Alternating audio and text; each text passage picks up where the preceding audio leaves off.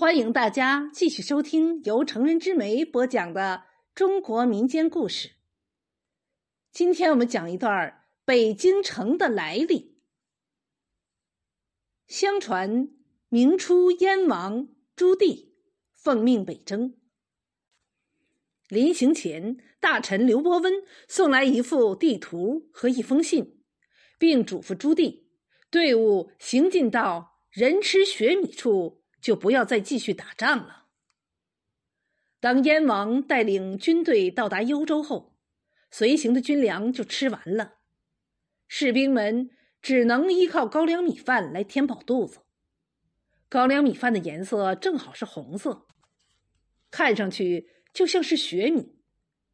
看到这种颜色的米饭，燕王想起了刘伯温的嘱托，于是不再行军，命令部队扎营。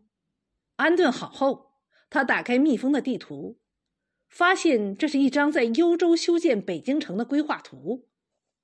随后，他又将密信拆开，信上写道：“修建北京城，先去找姚广孝做修城军师；如果修建过程中遇到资金问题，去找沈万三资助。”那时候。姚广孝还在潭柘寺出家，朱棣派人在寺里找到他，接着他又派人去寻找被人称为“活财神”的巨富沈万三。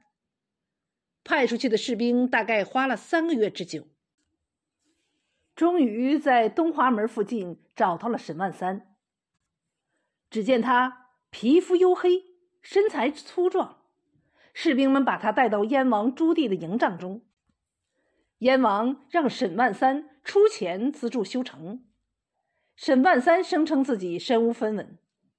燕王知道他一定是在说谎，便给他带上家具，命令士兵押着他去寻找。士兵押着他在街上游行，到了地安门附近，沈万三经不住轮番的拳打脚踢，有点支撑不住，便昏倒了。在昏倒之前，他说了一句。我走不动了，就停在这儿吧。士兵们听到他这么一说，觉得金银财宝肯定被埋在这里，于是赶快开始挖掘。果不其然，这里藏了四十八万两银子。接着，士兵押着他继续走。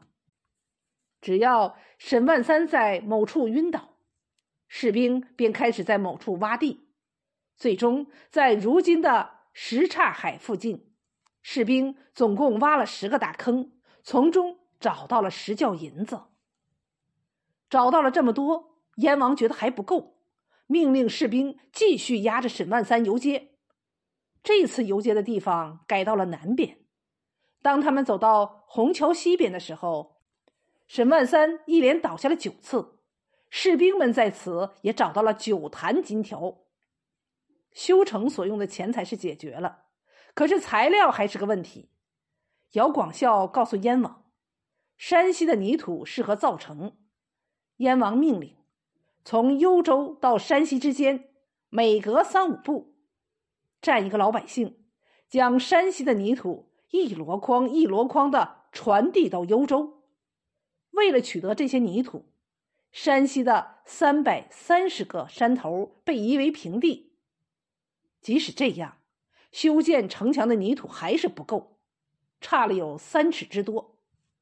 姚广孝打开刘伯温的地图，根据地图上的指示，决定挖掘城墙外围的泥土，填补不足。最终，城墙完工了。城墙外围的泥土被挖掘后，出现了长长的大沟。姚广孝又将河水引入沟中，这样护城河。随之出现。